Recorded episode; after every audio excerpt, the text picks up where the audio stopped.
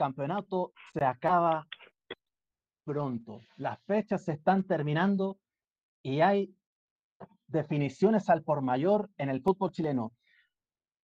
Un cordial saludo, les habla Javier Maureira y bienvenidos a Desde la Banca en este podcast eh, del, día, del día de hoy, donde vamos a estar de, lo, de, los, distintos, de los distintos temas que vamos a, que vamos a explayar eh, junto con nuestro equipo de panelistas. Eh, vamos a estar hablando un poco de la primavera, la, la definición que se está dando en, en, el último cupo para ver quién asciende la primera división aparte, también vamos a estar hablando de lo que pasa con Coquimbo y Deportes la semana que tiene sus respectivos partidos este fin de semana y también hablaremos algo de, lo, de esta teleserie larga del técnico de la selección chilena de fútbol que al parecer se estaría demorando la, llegada de uno de los uno, uno de los candidatos eh, y que, o si no, más bien el principal candidato para asumir la banca de la Roja. Eh, Juan Ignacio Campos, ¿cómo te va en esta ocasión? Un gusto saludarte.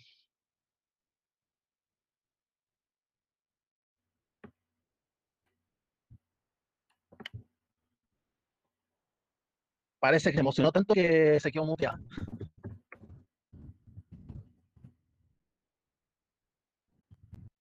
Ahora sí, ahora sí.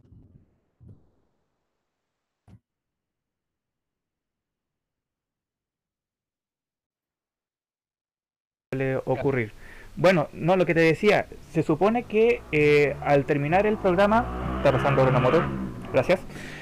Al terminar el programa de la semana pasada, decíamos ya eh, íbamos a tener técnico nuevo en el próximo programa, lo íbamos a lavar, y al final esta cuestión se está pareciendo a una competencia de pasapalabras, porque eh, hemos tenido una cantidad de candidatos que hemos partido desde un eh, contundente eh, Rafael Rafa Benítez y ahora estamos esperando a ver si Almeida acepta o no la propuesta de la NFP y si es que no es así vamos a terminar lo más probable con un técnico chileno, algo que ellos mismos dijeron que no iban a contratar y esta es una a ver verdades ocultas se está quedando atrás con eh, con la trama de esta teleserie. Eh, eso hay que decirlo sí o sí.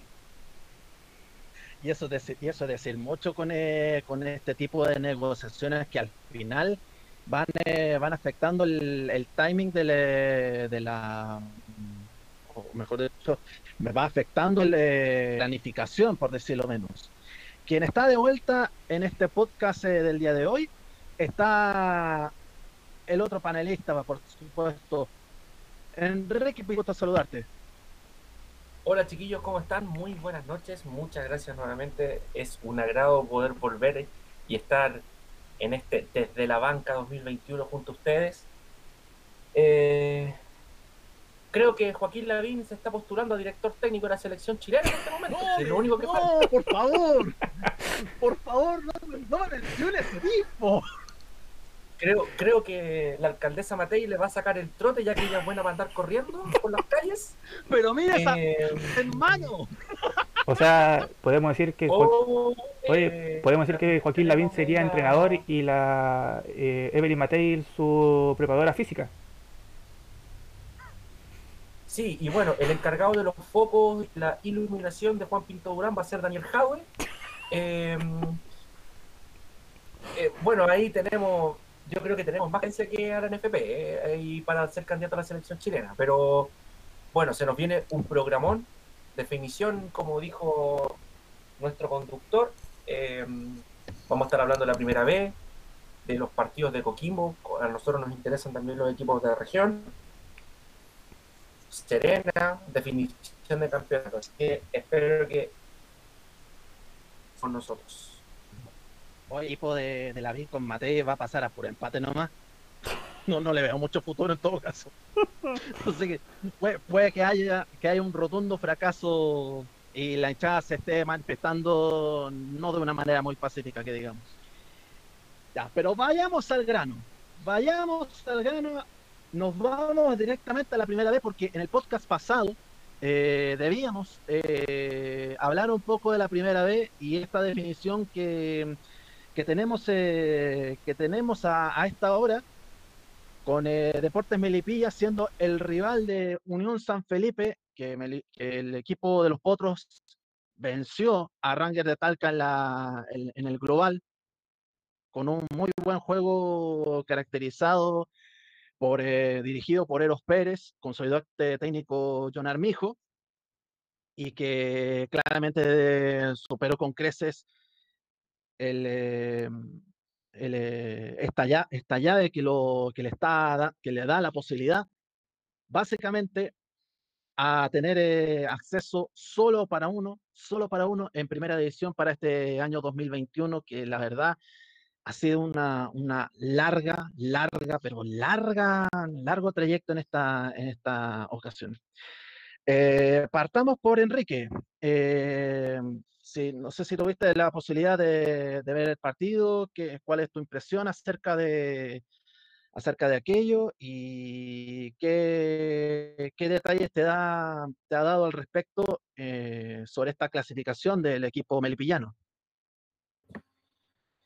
La verdad, eh, mira, estaba viendo, pero San BTR eh, hizo de las suyas y llevo más de una hora con la señal caída. Mira, mira, básicamente, mira.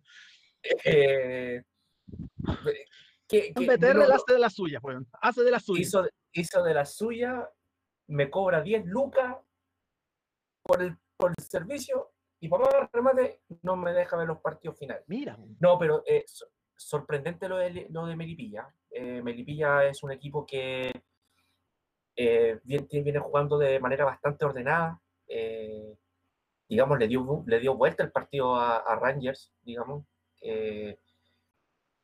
digamos, en el partido de vuelta. Y terminó clasificando a esta fase final.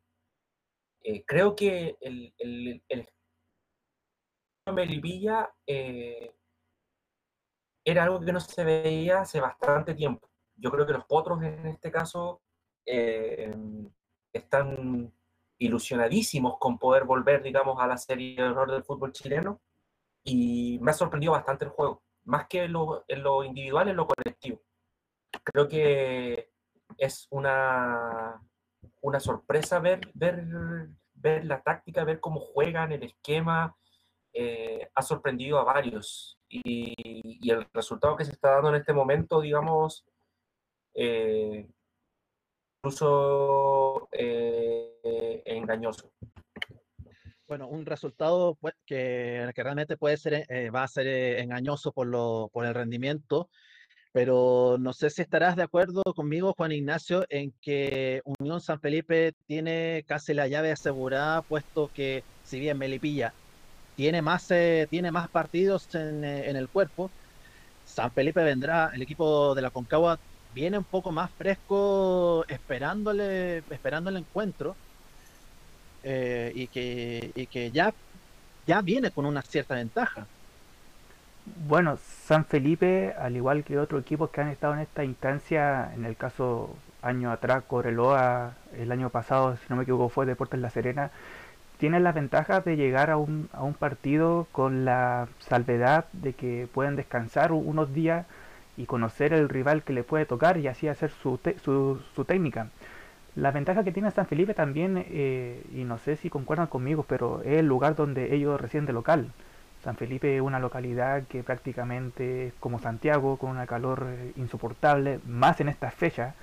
En estas fechas estarían haciendo 25, 28, 29, hasta 30 grados incluso. Pero si San Felipe llegó acá fue por su juego, o sea, el que quede segundo lugar no es porque se lo regalaron. Y San Felipe también, hay que decirlo, aprovechó la oportunidad que Ranger dejó escapar. Ranger estuvo en los primeros lugares hasta la última fecha, creo que hasta la penúltima fecha, creo que iba segundo. Y en la última fecha, después de esa derrota 7 a 1 ante Barnechea, fue totalmente una lápida para un cuadro de Ranger de, de, Talca que tuvo que pagar el precio y quedar eliminado ante este Milipilla. No quiero decir una predicción porque no sé si tú te acuerdas Javier, yo dije unas predicciones quiénes quería, quiénes quería que jugara la final, no le acerté a ninguno, pero... Eh, Andáis de suerte. Sí, no, o sea, eh, dije que iba a pasar el equipo de Portomón, pasó Milipilla, y dije que iba a pasar el equipo de Ranger, y no pasó, entonces eh, Melipilla me hace... Tengo una, cartilla aquí del loto para que me den los números. Ya, eh, anota el 48, el 50 y el 53 son los comodines seguros. Pero eh, para terminar, San Felipe sí tiene una ventaja, pero ojo con Melipilla, o sea, le supo jugar a Puerto Montt, que era un candidato, y dejó afuera un Ranger de Talca, que era el principal candidato para ascender, así que San Felipe tiene sus ventajas, pero uno nunca sabe lo que se puede esperar ante un deporte Melipilla, que si no recuerdo, creo que su último ascenso fue dirigido por Lucho Murri, si no me equivoco. Exactamente. Entonces hay que hay que esperar el partido de vuelta, pero por lo menos en este partido de ella que hasta el momento estaría ganando San Felipe por 1 a 0, es una buena ventaja para el cuadro de la Concagua. Claro, y esa, y esa ventaja es que termina rematando San Felipe de local el próximo, este fin de semana. Em, y, hay varios datos, por ejemplo, que corre los puntos, eh, ya corre la diferencia de puntos, luego viene la diferencia de goles, y si todo está empatado, viene precisamente los lanzamientos penales. Pero en esta ocasión, van a, van a tener la presencia de uno de los que va uno de los métodos que se ha comentado, se ha extendido por completo. Nuestro amigo. precisamente, claro, nuestro, nuestro amigo, nuestro amigo Bar, el, el frigorífico ya está empezando a encender las luces. Los hielos se están empezando a. No, y, y, ojo que hay que prender.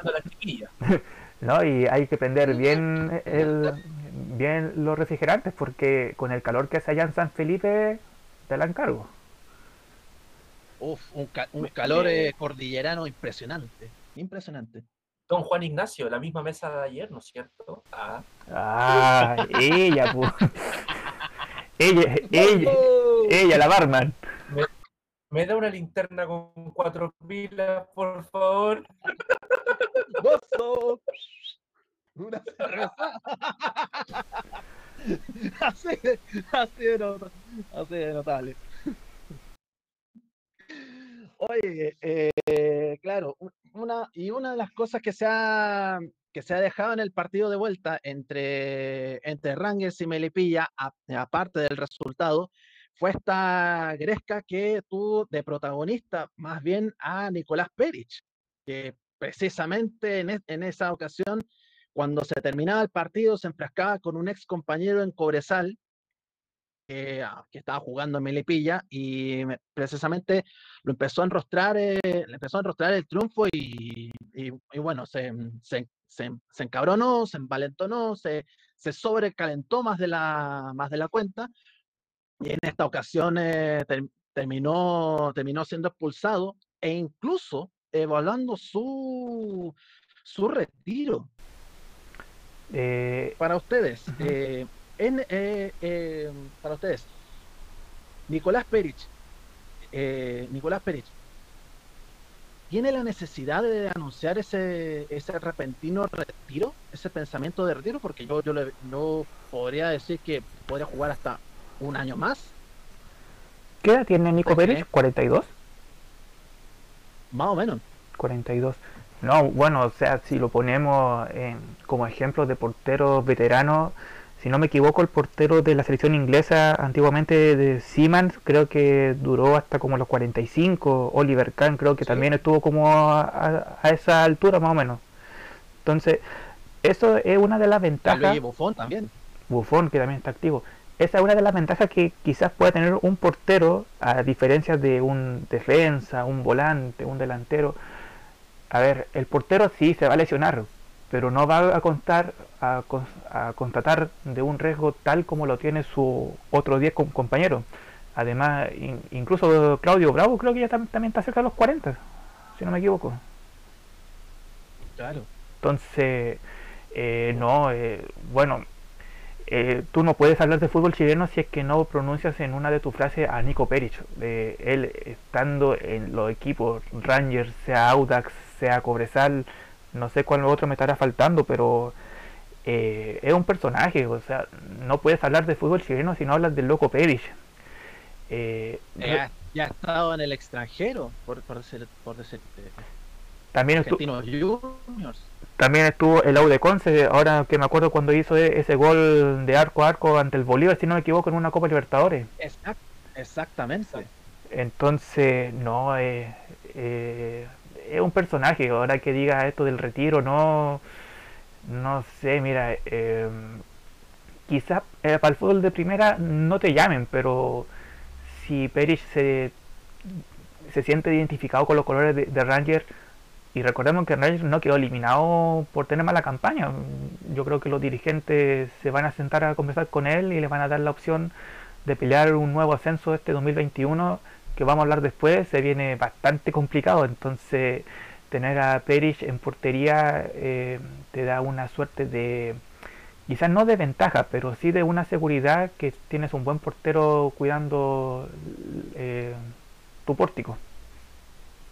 Claro, una, una, prenda de garantía en esa, en esta, en esta ocasión para, para uno de los arqueros que, que llama la atención por su histrionismo, por, por, eh, por, su manera de vivir el fútbol y por la sobre todas las cosas una manera de, de, un punto de vista bastante particular, por decirlo menos. Eh, y eso, y eso si si lo evalúa de esa manera, si se evalúa, se evalúa el retiro, eh, va a ser, eh, va a ser eh, algo lamentable porque era una de esas personas que, uno de esos jugadores que le, que le daba condimento al, fútbol chileno en ese, en ese sentido. Sí, aparte, hablar de Nico Peric es, como decía muy bien Juan Ignacio, hablar de una institución dentro del fútbol chileno. O sea, saber de Nico Peric es saber que vas a tener espectáculo, vas a tener show, te saca momentos de risa, te saca, digamos, de sus casillas, digamos. E, es un buen elemento para un camarín. Yo creo que también eh, pensar en el retiro adelantado, yo creo que es apresurado. Como muy bien dicen ustedes dos, Rangers no tenía una mala campaña, se desinfló en el último partido, o sea, podría haber sacado un empate o podría haber ganado a, a Barnechea. Nadie esperaba el 7-0, la verdad, nadie. Y el primero que llegó y juntó a su, al equipo fue él. Él los juntó, él los acercó, él los círculos y él los arengó, independiente del 7-0. O sea, eh, es, un, es un jugador, es una persona que tiene experiencia internacional, como muy bien decía Javier, estuvo también, fue parte también de la selección chilena, o sea, rendimiento del portero, eh, su plenitud empieza a los 30, 30, 31, 32 años, o sea, eh, al principio, antes de eso, son yogurines, o sea, no... Eh, el pic empieza, digamos, a crecer su rendimiento sobre los 31 años.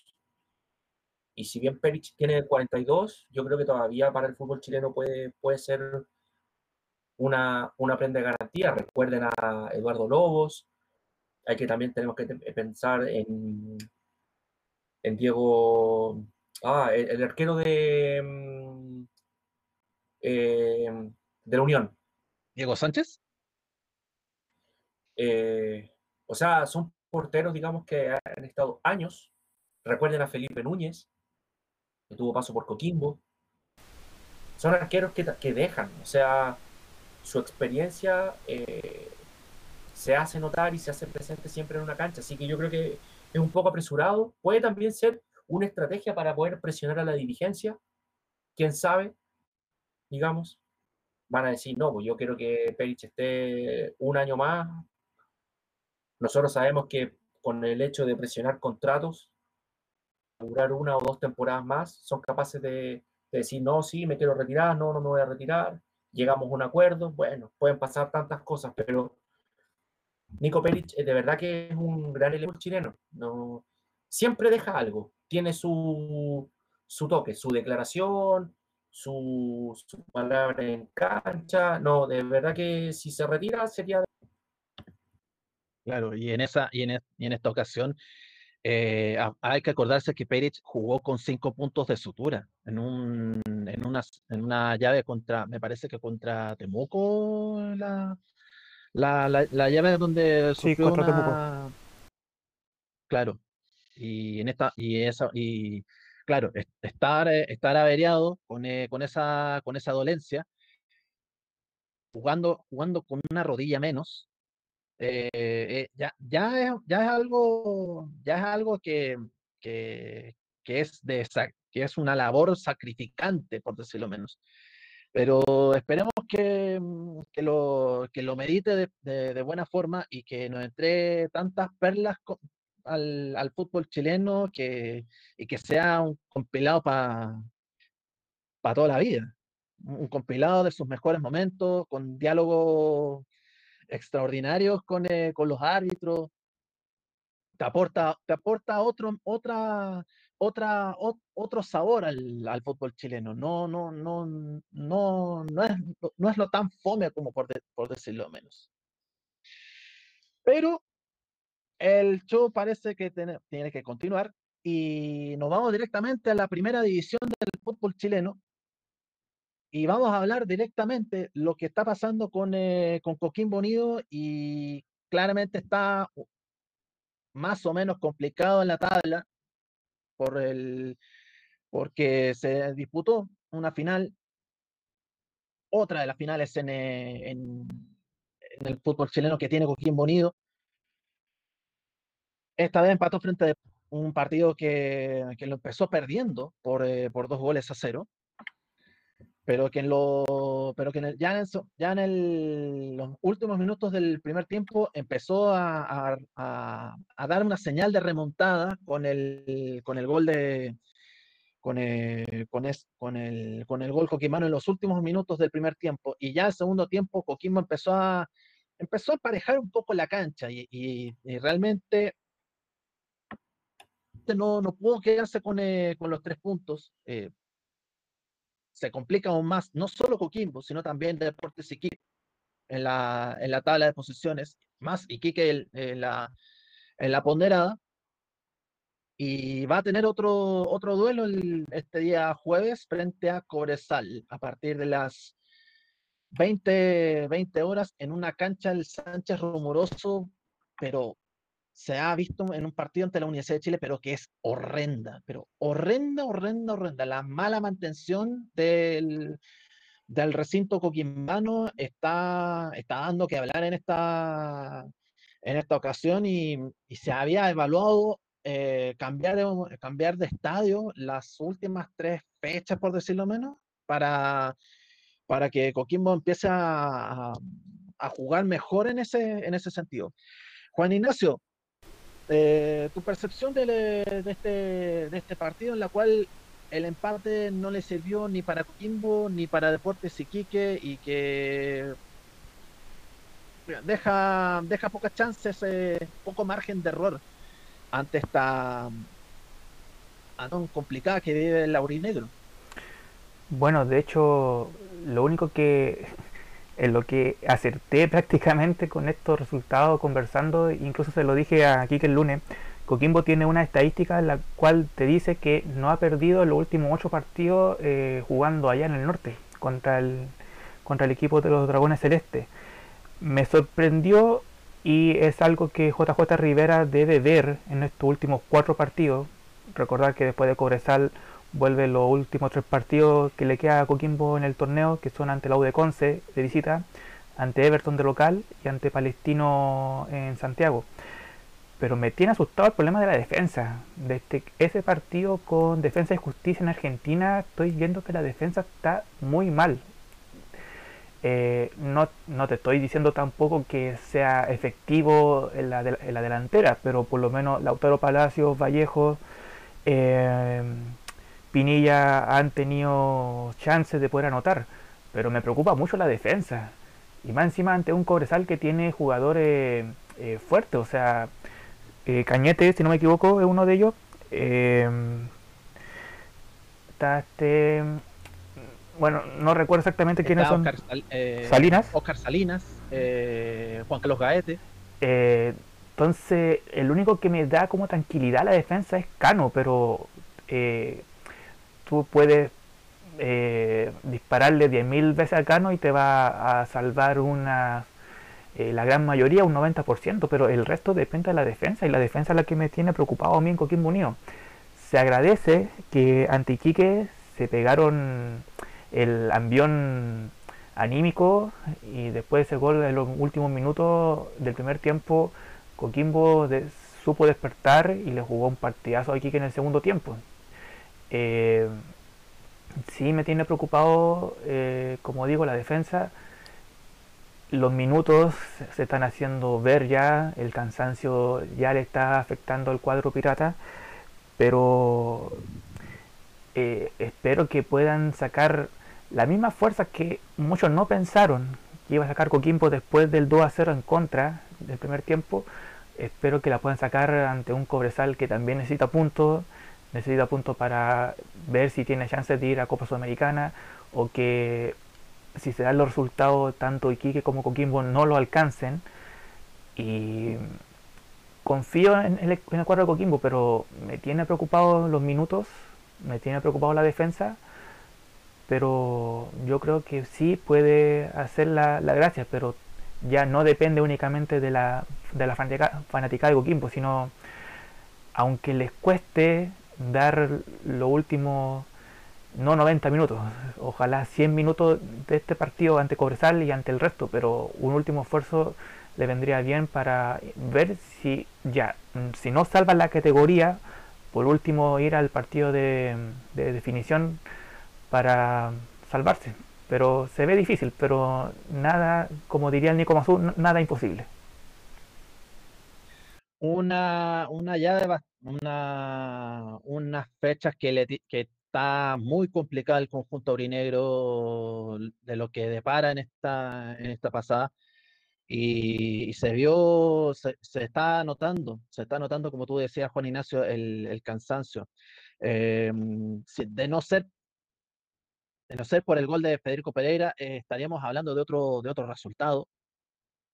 Con, eh, y básicamente, y básicamente con el golazo de Diego Aravena, que, que le dio el, el empate a dos, que pudo haber hecho algo más, pero lamentable- lamentablemente no se dio en esta, no, se dio en esta pasada y queda, queda algo complicado. Quique, eh, tu percepción de este, de este partido y, y- y qué es lo que, y qué es lo que visualizas en este duelo frente a, a Cobresal.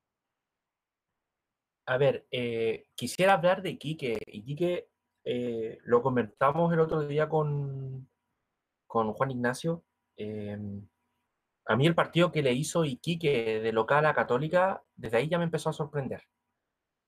Eh, Iquique lo pudo haber ganado, claramente. Le hizo un muy buen partido a la U. Eh, le ganó a, al sublíder, en este caso a, a Calera, se lo dio vuelta a Calera con uno menos. Pero a mí me pareció el partido de Coquimbo bastante correcto, digamos. Eh, Pero te, parece, partido- pero ¿te parece que el nivel de Coquimbo le alcanzará pa- para, para- Coquimbo se mantiene, no, Coquimbo se mantiene. Perfecto, No quiero ser regionalista, ¿ah? ya. que yo no comulgo con el partido regionalista ni verde, ni nada por el estilo. Aguanta los Eh, independientes. No, no, no, no. no. No, la verdad que eh, yo tengo la fe, yo creo que Coquimbo salva la categoría. Le tocan tres partidos que son difíciles. El primero claramente es eh, Cobresal. Yo espero, espero que Coquimbo se haga respetar en su cancha. Es increíble lo que, lo que hace falta el hueso pirata en el estadio. anímica, digamos, que es de como que los jugadores están en una burbuja. Y cuando está con la hinchada, esa burbuja obviamente revienta y la inyección anímica es mejor. Eh, a mí me gustaría que el hueso pirata, la hinchada de Coquimbo, la hinchada porteña se hiciera presente em, de alguna otra manera, digamos. Eh, el equipo lo necesita. No ha sido una mala campaña del Coto Rivera. Lo conversé también en su momento con Juan Ignacio y yo le decía, eh, Juanito, yo prefiero que salven la categoría antes de que sigan avanzando en torneo internacional. Juanito en su momento también me decía, yo prefiero mil veces salvar la categoría. Claramente como uno como hincha se va ilusionando y va viendo que va avanzando y que se abre una, una ventana, una puerta, digamos, una esperanza de poder campeonar. Pero yo tengo fe. A mí el partido que le hizo a Iquique en un terreno difícil, en un horario complicado, eh, sumado el viaje, eh, es un punto, digamos, eh, rescatable, más que puntos perdidos. a Coquimbo no se le vienen dando las cosas, tanto, tanto por ANFP, ya lo hemos comentado varias veces, pero yo tengo la certeza de que Coquimbo salva la categoría. Coquimbo mañana va a ganar. Coquimbo le va a ganar a, la U de Conce de visita. Y yo espero que pueda lograr eh, un punto eh, o, que, que simplemente logre ganar a, a, Everton en el partido final. Pensando, digamos, en que Iquique es el más complicado porque está, digamos, mal en las dos tablas. Así que Coquimbo tiene que zafar, tiene que, tiene que salir adelante, tiene que sacar la garra. Ahí tienen que salir los Pinilla, tienen que salir los Canos, tienen que salir los hombres con experiencia. Eh, es la única forma de que Coquimbo salga adelante y que la gente se siga haciendo presente. Le gusta a quien le guste, la gente es un factor súper importante. Eh, Javier, disculpa, antes que, que continúe, un, dato que también lo, lo conversamos con, con una vez y que es uno de los motivos por el cual se hace eficiente este cansancio que tiene Coquimbo. Yo he escuchado a varios técnicos en estos partidos que se han jugado. Eh, bueno, voy a obviar a Iquique, porque Iquique también ha tenido una mala campaña y que ahora se está mejorando con, eh, con un nuevo técnico. Pero me parece ridículo, y aquí voy a darle otra vez dardo a Unión La Calera, que el técnico Voivoda vaya diciendo que eh, el cansancio lo está afectando. A ver, Calera estos últimos dos partidos lo ha perdido, lo perdió ante Iquique y ante Colo Colo, pero que, me venga a hablar de cansancio un equipo que en su momento, al igual que Coquimbo estaba peleando la Copa Sudamericana, ellos se dieron el descanso sin haber pedido permiso. Se dieron dos semanas de descanso por este motivo de cuarentena. Y por eso se está jugando estos partidos, porque por culpa de esos incidentes la calera no jugó. No jugó porque un exceso de partido o porque la ANFP programó mal los partidos. Fue un problema de ellos y que la justicia dijo que no tenían ninguna responsabilidad. Ya, hay nada que hacer. Pero me da risa. Porque si lo ponemos en el caso de Coquimbo, a Coquimbo no le suspendieron los partidos. Hasta que se dieron cuenta que Coquimbo estaba peleando la semifinal ante Defensa y Justicia, ahí dijeron, oh, Coquimbo necesita descanso para poder jugar estos partidos. Pero se pegaron el cacho a última hora. ¿Y qué hizo la, la ANFP en el cuando Coquimbo estaba jugando los partidos, te ponían, eh, creo que fue contra Junior o contra Sport Huancayo, el caso X. Jugaron el miércoles a las 9 y media. ¿Y qué hace la NFP? Te pone el partido el sábado a las 10 y media de la mañana. Sabiendo que el partido a las 9 y media te va, iba a estar terminando 11 de la noche, te pone un partido el sábado a las 10 y media de la mañana.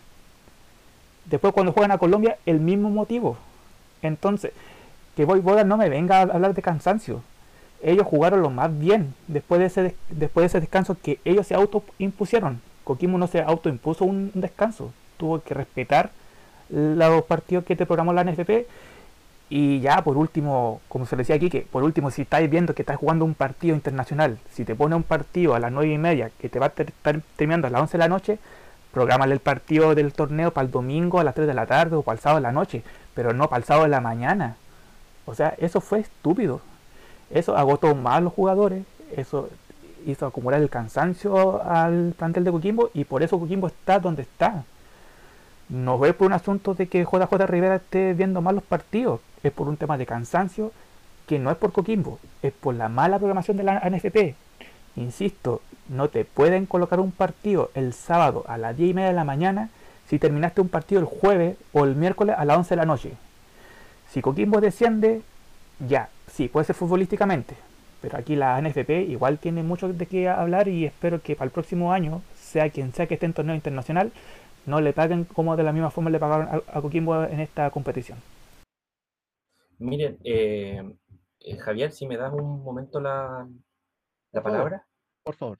Eh, sí, bueno, hablar ya a esta altura de la NFP, ya sabemos lo mal que han trabajado. Llevan, ya todos sabían que Ruedas se iba hace dos meses atrás. Todavía no tenemos técnico. Eh, harto va a pasar la cuenta porque en un mes de trabajo no se van a lograr resultados claramente. Eh, pero la NFP en general ha sido un despelote para todos los equipos. Antofagasta tenía que ir a jugar al Monumental contra Colo Colo, llegan, hacen viajar a Antofagasta, ¿qué pasa con Antofagasta? Se suspende el partido horas antes, digamos, de... ¿Por qué? Porque Colo Colo venía... Seamos claros, si Colo Colo de seguro tiene que haber pedido, y fue lo que que por eso se suspendió contra Antofagasta. O sea, las cosas de la NFP las viene haciendo mal hace rato. Hace muchos años que viene, no viene trabajando bien. A mí lo que me sorprende es que Coquimbo juega mañana a las 8 de la noche. Partido va a terminar 9 y media, 10 para las 10 de la noche. Ya, 10 y ya, pongámosle, ya termina a las 10 y media de la noche. Claro. 10.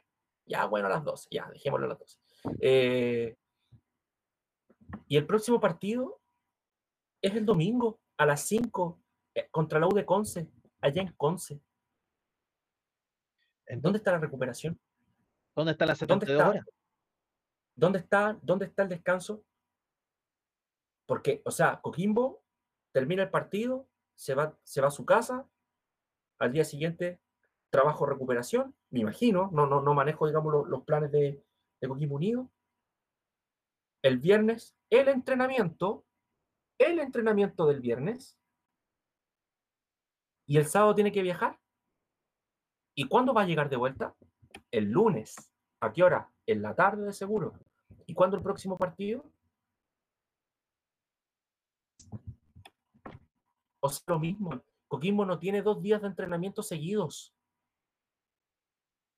Pero yo a eso, y me imagino que el trabajo psicológico que debe estar haciendo el cuerpo técnico y, su equipo, yo creo que están trabajando en eso. En decir, vamos, a ver, tenemos todo en contra, pero lo vamos a sacar adelante. Disculpa. Si yo veo los partidos que le quedan, dígame. Disculpa aquí que estaba revisando el próximo partido contra Everton, va a ser el jueves a las 6 Seis y media. Seis y media. El jueves a las seis y media. Y termina el último partido contra Palestino en fecha a definir. Pero lo más seguro es que si te jugaron el jueves, lo más probable es que sea el próximo domingo. Yo tengo el partido contra Palestino el sábado 13. Ay, mamita quería. O sea, o sea, o sea, perdón.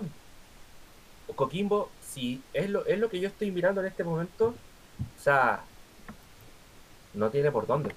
Lo que te decía, o sea... A diferencia... Yo, yo estoy mirando, por ejemplo, ahora el calendario de Iquique. Iquique le, le, toca jugar el sábado contra Colo Colo. Ya, se matan entre ellos. Yo le tengo fe, yo creo que va a ganar Colo Colo. Después tiene que ir, miren, por favor, pero miren la diferencia. Después le toca jugar el jueves 11, cinco días después contra Audax en Santiago. Y termina, bueno, ahí eh, tienen el mismo, yo creo que el último partido, digamos, le van a cambiar la fecha a los dos, Coquimbo y a eh, pero juegan, deberían jugar el sábado 13 contra Wanderers. Yo creo, yo creo que lo más complicado lo tiene Iquique, le toca con un rival directo que es Colo Colo, que si gana Colo Colo se zafa, se salva del descenso, y después tiene que viajar a Santiago, a una cancha súper difícil, que es la de la de Auda. Pero, pero, pero están en proceso de vacunación. Y el estadio de la Florida es recinto de vacunación. Al Nacional. Por lo tanto, se van al Nacional o se van a jugar en San Carlos de a poquito. Y ojo que Audax también está peligrando. O sea, si Audax no saca puntos este fin de semana y saca Colo Colo, el Audax también va a estar. Ese partido contra Iquique va a ser una de las cuantas finales que hemos tenido en este torneo. Yo creo que Iquique la tiene más difícil. Yo por eso creo que Coquimbo se salva. Ojo que los partidos, claro, los últimos partidos son en simultáneo. ¡Oh, papá! Los últimos partidos son en simultáneo. Eh, y, es, y, eso es, y eso en cierta parte podría dar un poco de, eh, de equidad ante, ante aquello. Pero equidad, re poco lo que se, lo que se está notando. Más encima con una, más, encima el partido de mañana va, va a tener una cancha, pero de, asquerosa, asquerosa, Una, una mala mantención, pero de forma increíble. No, no sé por qué el municipio o sea, se, se hizo viendo que no, no va a tener la, no va a tener algo para pa, pa, pa, mantener una cancha fútbol. Es súper es súper difícil porque a 15 minutos tienes a tu clásico rival con una cancha espectacular. Eh, la cancha del Club Deporte. Sí.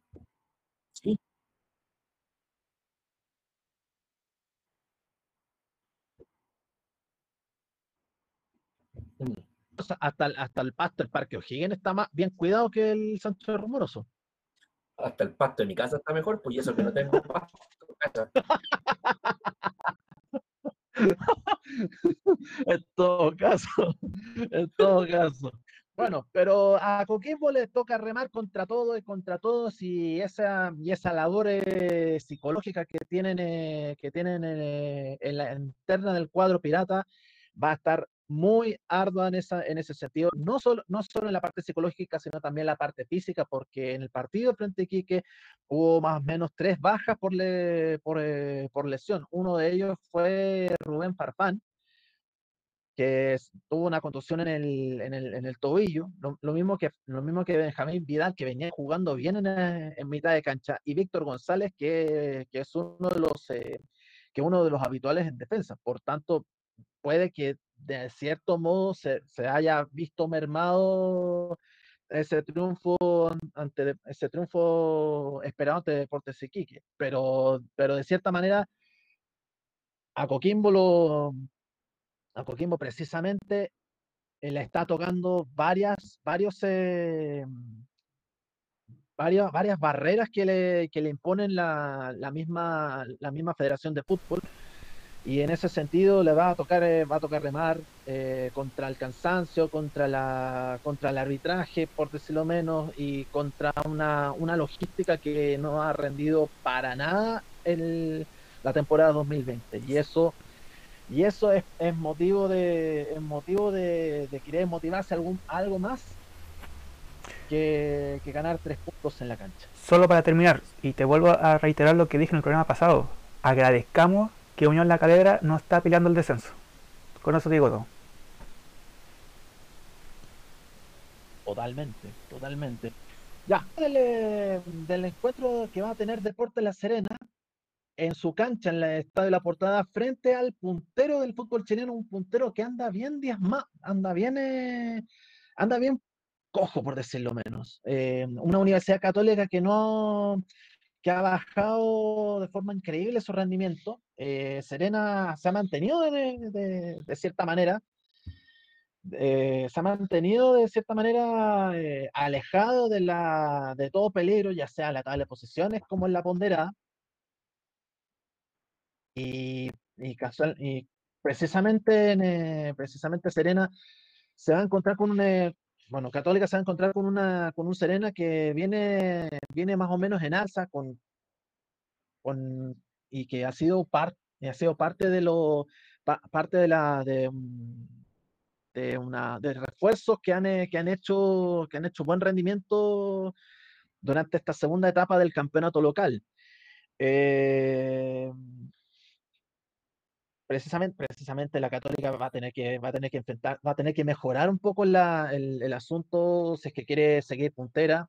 No puede estar dependiendo de la, de la suerte menos si Calera está, si, si haya caído con, con cuanto rival se haya, se haya cruzado y que, y que precisamente tiene que, tendría, tendría en su condición de puntero, eh, a un buen término. Eh, ¿Cómo lo visualizan? Eh, ¿Cómo visualizan ese partido y qué, lo que, y qué pretendemos esperar de un, eh, de un duelo en la cual Serena le va, le va a hacer pelea de igual a igual a, ante un puntero que está un poco decaído?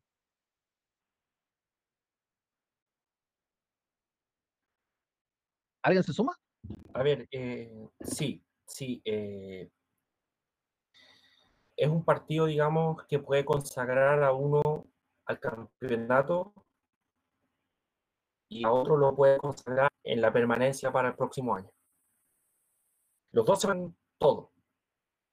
Eh, creo que Católica eh, viene desde la eliminación contra Vélez, viene en una baja considerable, eh, tanto en lo anímico como en lo futbolístico su, si no es por Dituro, yo creo que de los partidos que se han jugado, debería haber perdido sobre el 50% de los partidos. Creo que en este caso, eh, yo no entiendo a Ariel Holland. Yo no puedo entender cómo Ariel Holland es capaz de poner a Valencia como puntero contra Higgins. Eh, yo creo que va a ser un partido complicado, un partido que se va a jugar eh, en medio terreno, donde Elena controla muy bien el balón.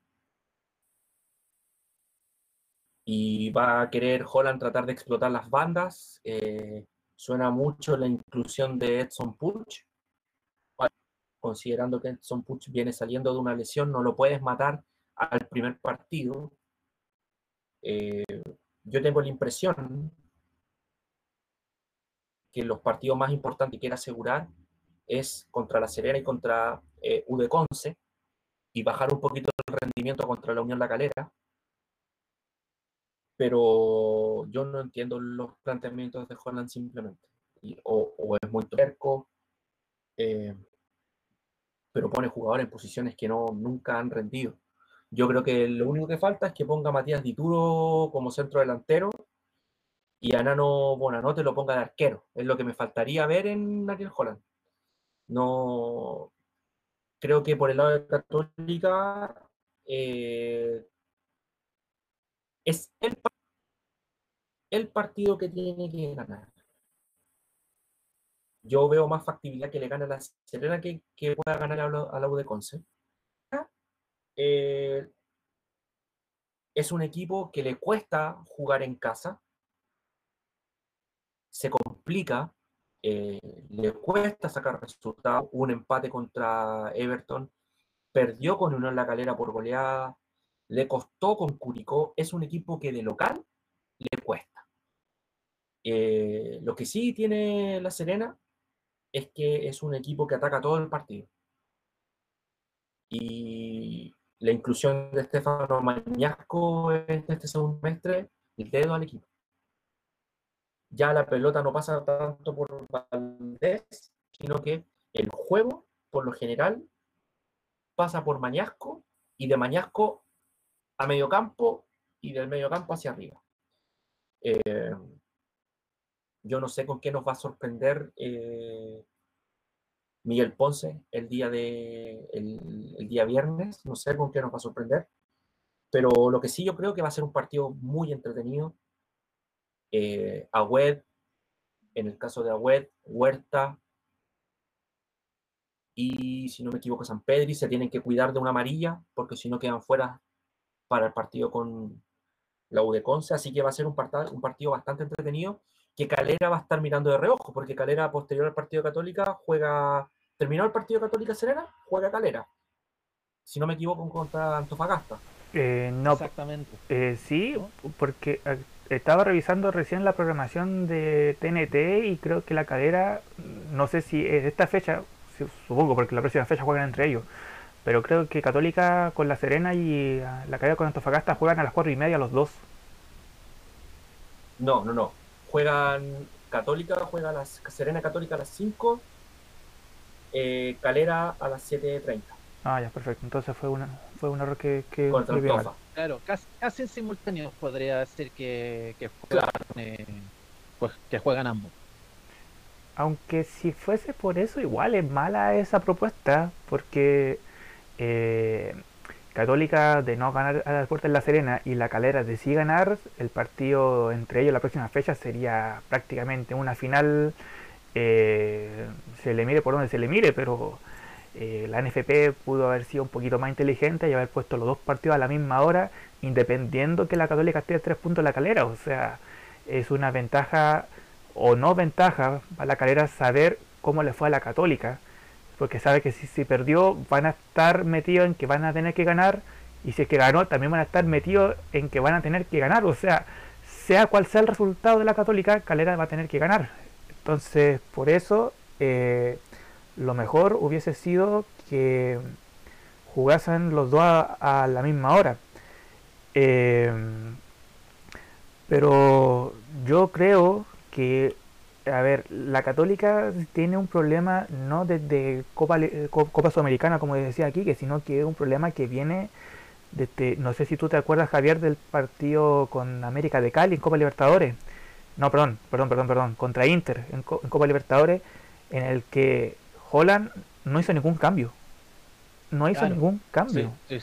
y, después cuando le preguntan, dice algo así como que, no, que yo estoy acostumbrado a jugar con este equipo, porque este equipo eh, sabe cómo jugar y, yo no voy a cambiar porque sé que este, que este equipo me va a rendir. O sea... Y es por, claro, y es, por eso que, el técnico argentino salió mal de Independiente. Mm.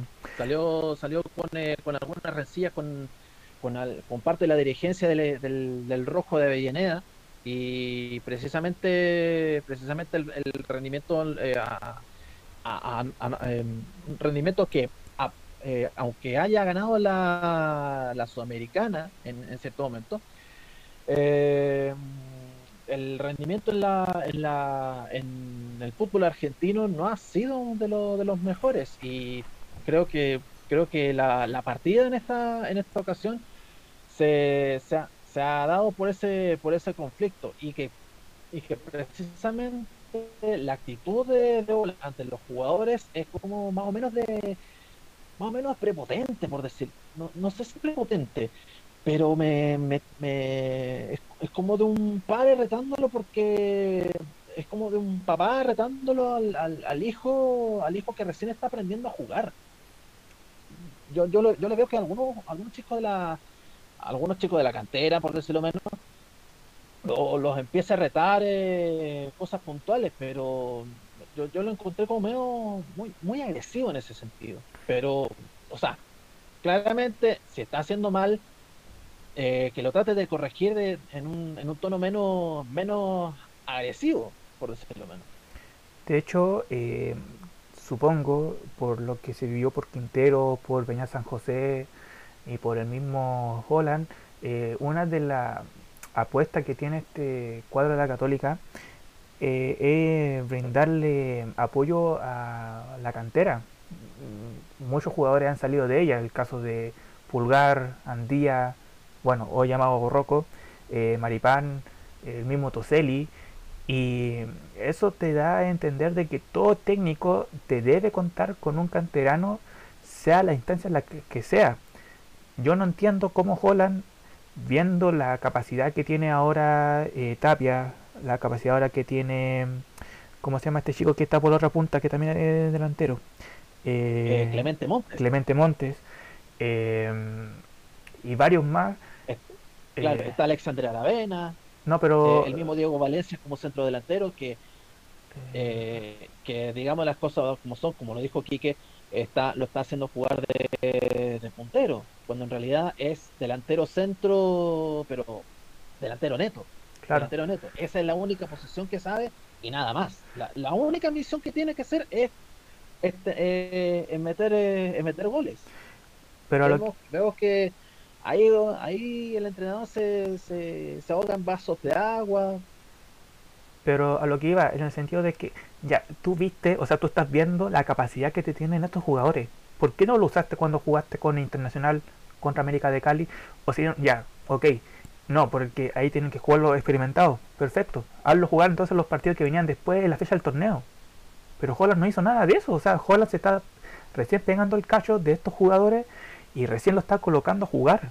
Podía haberlo ocupado en toda la temporada y así podía prevenir las lesiones que tiene actualmente Puch, la lesión que tiene Fonsalida, la lesión que tuvo, que tuvo Lanaro, la lesión... Hay varios jugadores que han estado lesionados y no ha sido por culpa de ellos. Sí, quizás sí, quizás por una mal enganche, por una mal jugada, pero principalmente por el técnico porque no le dio el descanso suficiente. Esta palabra de descanso creo que lo conversamos con nuestro otro panelista que ya nos sigue con nosotros, que es Juan Pita, al principio de cuando comenzamos a retomar este programa. Juan Pita dijo, ojo, ojo, que aquí a fin de año los cansancios van a hacer notar. Y eso es lo que estamos viendo con todo el equipo prácticamente.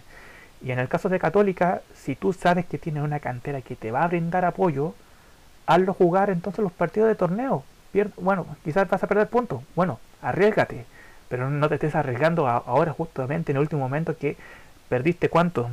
12 puntos de diferencia con la calera, aproximadamente. Sí. Entonces, más o menos. Entonces, cualquier técnico que viene a la Católica sabe que te tiene una cantera que te va a, te va a dar fruto, independiente del torneo, sea nacional o internacional, pero te va a rendir fruto si tú le das la oportunidad. Holland se la está dando, pero es demasiado tarde. Y en el caso de Deportes La Serena, em, La Serena teniendo a Suazo, teniendo a Paredes, no Paredes Colo Colo, Paredes de, La Serena. Eh, Richard Paredes. Richard Paredes se está convirtiendo en una delantera peligrosa. Ojo con eso. Y si más encima le sumamos al pájaro Valdés, eh, La Serena tiene cómo saber atacar a la Católica, sabiendo que Católica tiene un punto débil en defensa, que es este canterano también. Eh, Salomón. Eh, Salomón se llama, ¿cierto? El apellido. Claro, Carlos Salomón. Carlos Salomón. Eh, puede ser un buen líbero si lo ponen de defensa de tres, pero es un punto que muchos echamos de menos a Lanaro.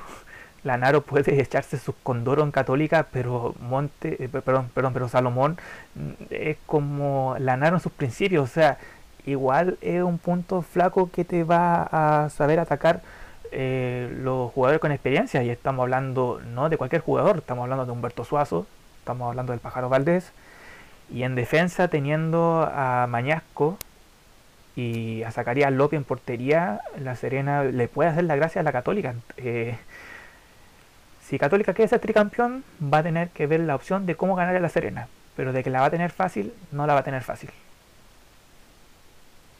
Eh, ojo con, eh, con la dupla de centrales que, tuvo ante Curicó Unido, que lo ganó por 2 a 0, Facundo Agüero y el brasileño, eh, el argentino Facundo Agüero y el brasileño Lucas Fasson. Sí, también. Que, es de considerar en esta.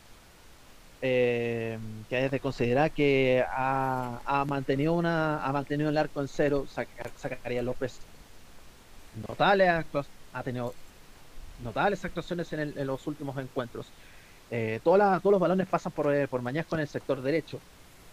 Y bueno, Valdés, eh, Jaime Valdés es uno de los que se ha mal acostumbrado a, a, hacerle goles a, a, Universidad Católica. Y creo, y creo que precisamente va a aprovechar esa va a aprovechar la, todas las falencias que, que, que va teniendo la, la UC en esta, en esta ocasión O'Higgins eh, para los cruzados sencillamente fue un horror un horror eh, no, no hubo una no hubo una, no, hubo una situación hubo pocas pero casi nada de situaciones claras eh, parecía que tenía la pelota, pero no, no, no, fueron capaces de originar alguna jugada clara, mientras que O'Higgins con, eh, con Marcelo Larrondo en, delantera y, con Ramón Fernández eh, jugando libre en la cancha.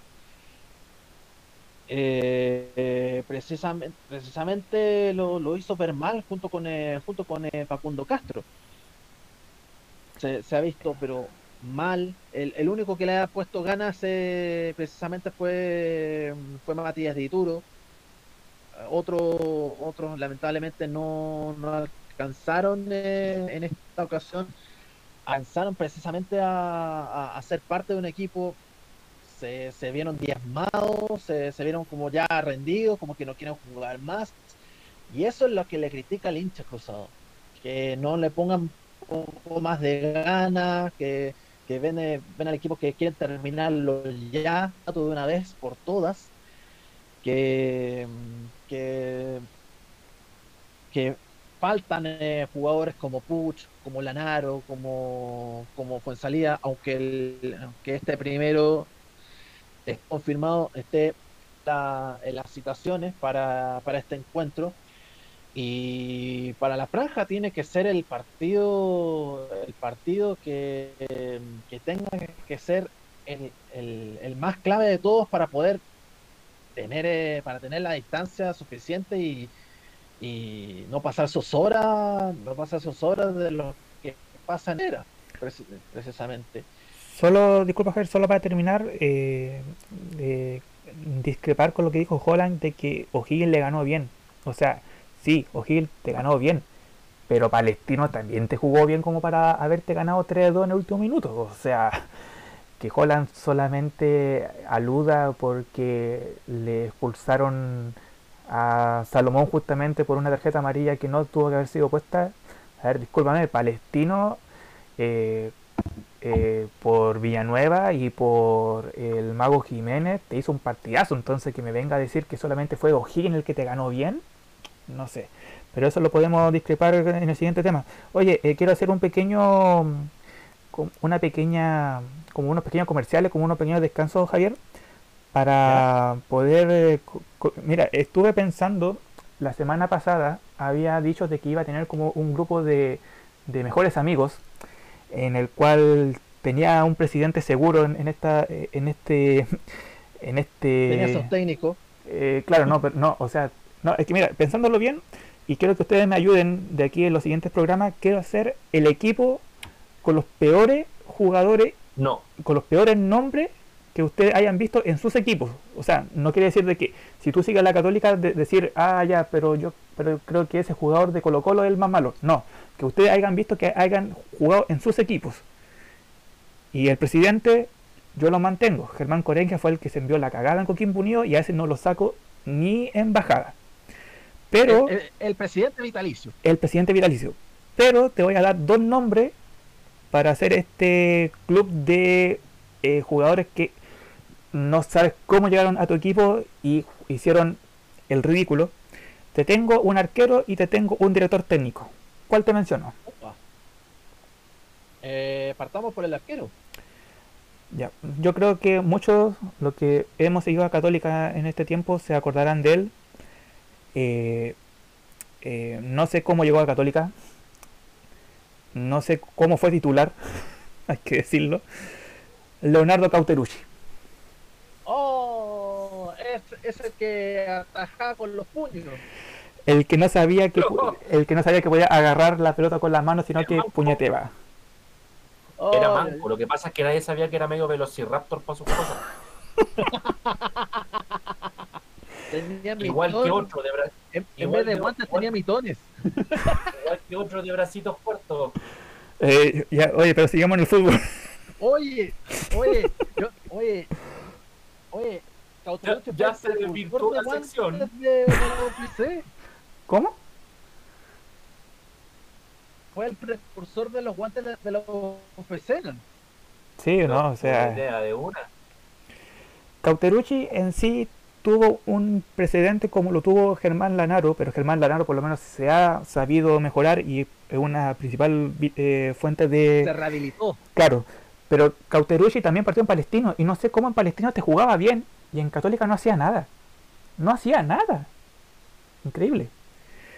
Y te tengo a un director técnico que esto quizás se puede ver, se puede eh, cambiar quizás después de varios programas. Eh, empieza con O y termina con. Y, y su apellido es con G. Empieza con O y su apellido comienza con G, justamente. ¡Listo! Estamos listos. Listo, listo, ya. Técnico bien, que fue sensación en Huachipato, te hizo que el equipo llegara a una semifinal de playoff. Llegó a Católica y lo único que recuerdo es lo siguiente: primer partido, ponle el equipo que quiera. Terminaba el primer tiempo 1-0, terminaba perdiendo 2-1. Siguiente partido, primer, el primer tiempo terminaba ganando 2-0, terminaba perdiendo 3-2. Tercer partido, empataba 0-0, terminaba 1-0. Nunca tuvo una certeza, nunca ganó un partido. Creo que ganó uno, pero lo ganó por 1-0. Y el resto, y me acuerdo precisamente cuando vino a jugar acá a Coquimbo, con Coquimbo teniendo al mago Crap- eh, Capria, perdón, y no recuerdo quién más estaba adelante en delantera, te ganaba 2 a 0 en el primer tiempo a los 30 minutos. Muchos pensamos, es una goleada. Termina el primer tiempo 3 a 2, abajo. Y te perdió el partido. Chao. Entonces, Oscar Garré fue excelente técnico en Guachipato. Eso no se lo puede negar nadie. Pero en Católica, eh, no sé. No, no, pero espérate. Y es más eh, terminó con, eh, con 10 derrotas consecutivas, pues, weón. o sea, o sea, e incluso lo habría predicho, lo habría dicho sin decirlo, sin decirlo. Ojalá no terminamos con 10 partidos con derrota, 10 partidos, 10 partidos con mala racha. Y los cumplió, weón. Ese, ese- ese fue el, el único, el único compromiso que cumplió. Es impresionante. Oye, eh, después de esto, Oscar Garré, chao. ¿No dirigió ningún otro equipo? Mm, Yo no lo recuerdo haber escuchado. decirte que Yo no lo recuerdo. no, eh, parece parece que estaba en la selección argentina. Déjame Corroborar. Pero ya, eh, ya, pero mientras tanto, ahora, la duda es por qué puse a Garré y no puse a Falcioni. Falcioni por lo menos en Argentina te ha sabido ganar títulos. Pero, pero por lo menos en Argentina te ganó títulos. O sea, te ganaba partido con Banfield. Te está haciendo partido, creo que tuvo en gimnasia parece, ahora último. Pero por lo menos te ganaba partido. Acá en Católica no hizo nada. Bueno, eh, Falcioni tampoco. Pero por lo menos eh, Falcioni se fue a Argentina y volvió a ser el mismo Falcioni que era antes. Garré de Guachipato a la Católica y después no hizo nada más. O sea, si yo pensaba que Germán Coreja era un pésimo técnico, se me había olvidado que también existía don Oscar Garré. y, y te puedo complementar una cosa. ¿Mm? Estuvo dirigiendo la selección sub-17 de Argentina. No ganó ningún partido. Eh, no precisamente. Allá. No clasificó al Mundial de Turquía. Puta. Y ojo, que Argentina, o sea, Argentina se supone que por obligación tiene que estar en el más- mundial, más- ¿eh? Más encima, quedó en primera ronda de Sudamericano del 2013. Para que veáis. Ay, Dios mío. Ahora, ahora entiendo Para por qué puse. para- ahora, ay, ahora- ahora entiendo por qué puse a Garré, weón. Ya. No lo saco de la banca técnica. E- Ese va a ser mi técnico en este equipo de, de nefastos, weón. ¿Ustedes saben quién está sonando en la banca de la selección chilena? Oscar Garré. Listo, lo he dicho. Ese es nuestro salvador. Va a ser nuestro salvador. De todas maneras. Pero, claro. Y nos vamos. Va a directo- abrir- Claro. Eh, un- ¿Algo más que agregar? Siguiente programa voy a intentar por lo menos traer tres o cuatro defensas. Pero me va a costar encontrarlos, pero voy a buscar.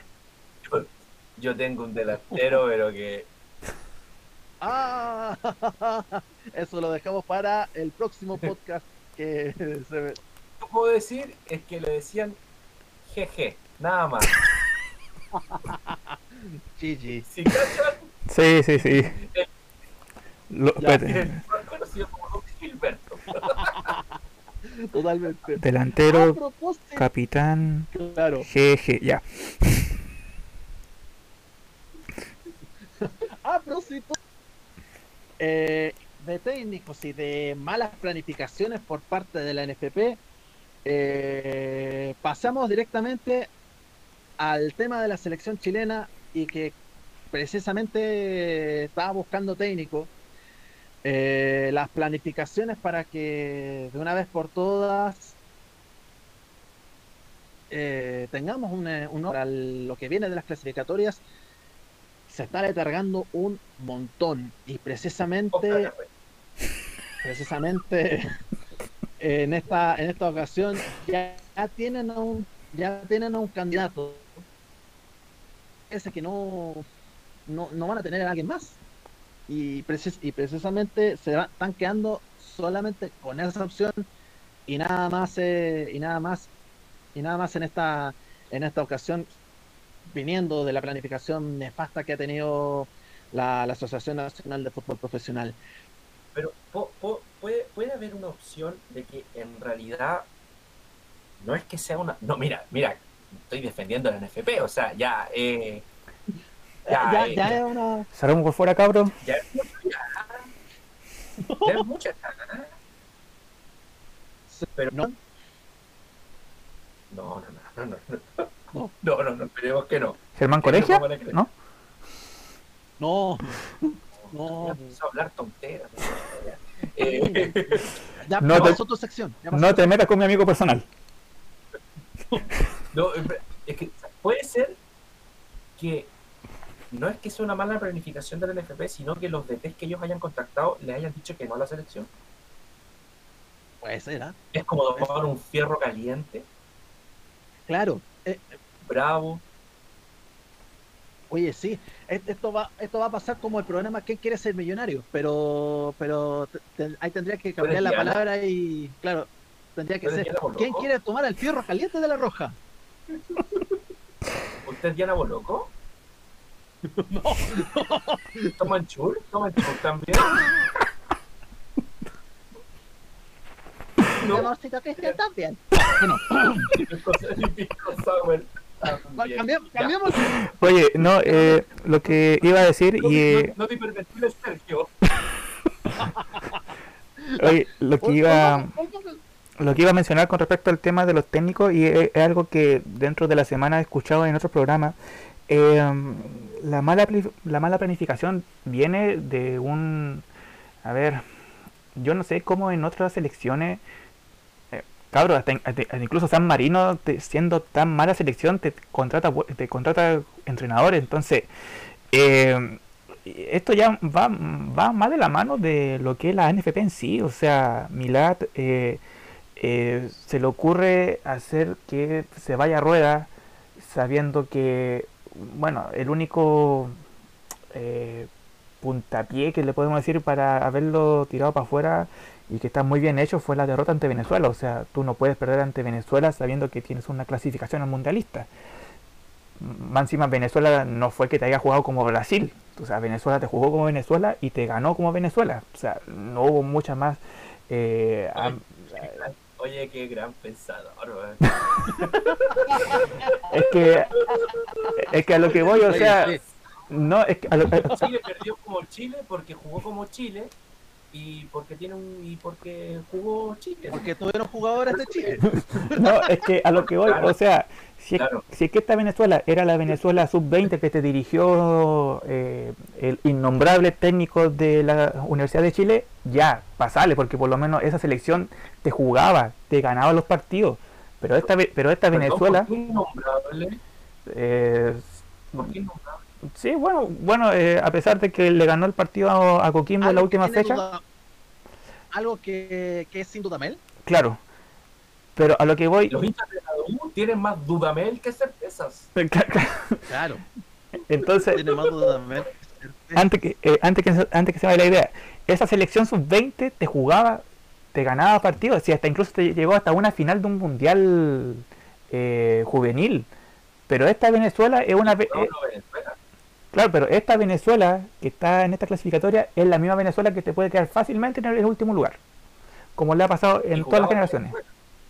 O sea, te jugaba con la Venezuela antigua, con, la- con- con esa que tú sabías que te va a Argentina, te va a perder 6-0, te va a Colombia, te va a perder 4-0, te va a, Bra- a Brasil, que con, bueno, Brasil eh, creo que no, porque no tuvo Neymar, no le goleó 5-0 y con suerte le ganó 1-0, pero no es una Venezuela respetable. O sea, cualquier selección te puede ir a hacerle un partido y ganarle. Pero Chile está jugando Pero Venezuela jugó Venezuela. Claro, pero Chile te está jugando como esa esa tempo- eh, esa ese plantel que tuvo después del Mundial de Francia 98 eh, para la clasificatoria de 2002. Chile no, no te juega nada. Y es- ese es el mayor miedo que te tienen todas las personas que te hablan de este tema. O sea, Chile está involucionando a lo, al fracaso que fue esa selección que se partió con Nelson Acosta, que no tuvo buenos resultados, después creo que tuvo Garcés, el Peñeta Garcés, que tampoco no tuvo buenos resultados, y terminaste con un técnico que hasta el día de hoy no entiendo cómo llegó a dirigir esa selección, Pedro García. No entiendo cómo llegó a dirigir esa, esa selección. Yo no lo tenía, no sabía que dirigía, no sabía que existía como técnico. Y te, te terminó ese técnico.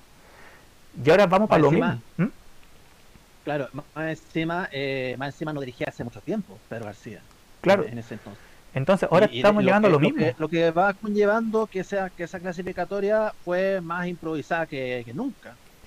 lo mismo que está pasando ahora y lo que tú dices de tener o pues de este fierro caliente según lo que dicen ya el mayor conflicto era entre Bravo y Vidal supuestamente y eso supuestamente Rueda lo solucionó entonces ya no te tienes que preocupar por eso ahora ¿por qué no? Como, que no lo, como que no lo solucionó en ese sentido. Yo pero creo que más, más, más- bien fue, como que fue un intermediario, pero no, no se metía mucho porque porque no quería no, no quería ser no quería ser más no quería intervenir más allá de una de una situación en la cual estaban peleando los dos los- uno de los dos uno de los referentes del uno de los el par de referentes que ha tenido Chile sobre todo sobre todo que ha ganado dos veces Copa América y que precisamente Rueda no, no quiso no quiso andar más allá fue como una Pero- especie de, de intermediario para un, un intermediario así como liviano Pero, pero a lo que digo, supuestamente sin rueda no hubiese llamado en la misma nómina a Bravo con Vidal y por lo menos él lo hizo. O sea, por lo menos algo arregló. Por lo menos algo, ya los dos estando en el mismo camarín, ya algo hizo. Y No, pero se, se demoró mucho. Se entonces, demoró mucho. pero si lo ponemos a un nivel de, si lo ponemos a un nivel, Claro. di- disculpa aquí que para terminar, el, para mm, en el último, esto de quién puede ser el técnico, y lo veníamos hablando desde tres programas atrás, y vuelvo a decir lo que dije al principio del programa, partimos con un técnico como Rafa Benítez, que supuestamente no tiene experiencia en selecciones, pero por lo menos te ha sacado resultados, te ha sacado campeones a equipos en liga que al, al Estado, obviando posibles técnicos chilenos, te llamas después a tres sudamericanos, Almeida, em, ¿cómo se llama? Ah, me me Eh, Mohamed Mohamed, sí, y, eh, y este de este equipo que dije que no iba a decir nunca más su nombre. Em, ah Hernán Crespo. Y Hernán Crespo, ya. Partiste con casi seis técnicos europeos, partiste con casi seis técnicos europeos, terminaste con tres técnicos argentinos, y ahora lo más probable es que el técnico sea chileno. Entonces, Mario Sala. te- no, eh, tengo noticias de Mario Salas que después las voy a dar. Eh, Mohamed Salah 2. y sabía a quién escuché hoy día que dijo, no, si a, a mí me llaman, yo puedo ser seguro un técnico chileno. Y que se me había olvidado que este tipo... Gabino Godoy. No, Fantasma Figueroa. Ah, ya. Eh, ¿A qué hora termina el programa? Pero por eso, entonces, Oye, pero pero acotando acotando aquello tal como lo- como tú lo dijiste, Juan Ignacio, eh, esa es- es- esa esa propuesta de candidatos de técnicos chilenos fue la fue de nacimiento del de, Ar- de Arturo Vidal, técnico técnico extranjero que se ha que se ha dado en, la- en los últimos días con, con la erupción de bueno con con la incorporación de, con la supuesta incorporación de Matías Almeida, eh, la, de- después la, después que, después que haya estado Hernán Crespo como, como candidato a, la Roja y bueno, Vidal empezó en su cuenta de Instagram a nombrar a, técnicos, eh, a técnicos chilenos que podían estar en el, en el cargo. Mencionó también a Juan José Rivera eh, como uno de los técnicos, uno, uno de los técnicos para candidatos a ser la selección chilena. Y en una de ellas eh, se empezó a nombrar a José Luis Sierra. Y en esta, y en esta circunstancia llama, llama, llamó la, poderosamente la atención de que sea como la, como la última opción en, esta, en esta pasada. Porque Otto Sierra viene, viene, una, viene de hacer una muy buena campaña en Palestino. Pero aparte, eh, están, eh, están veremos.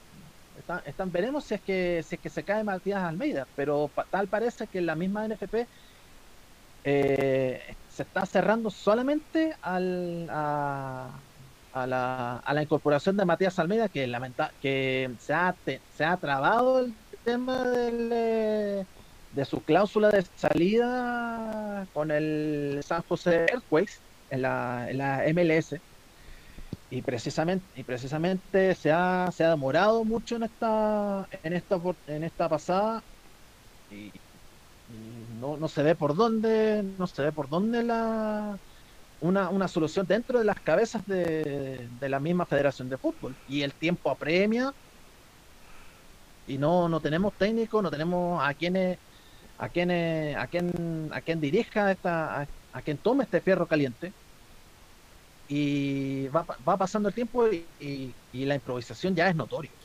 A mí, me, a mí me llama la atención porque incluso en un momento, antes de Rafa Benítez, cuando se especulaba el famoso viaje de, de Rueda eh, a Colombia, sonó hasta Jürgen Klinsmann. Mira.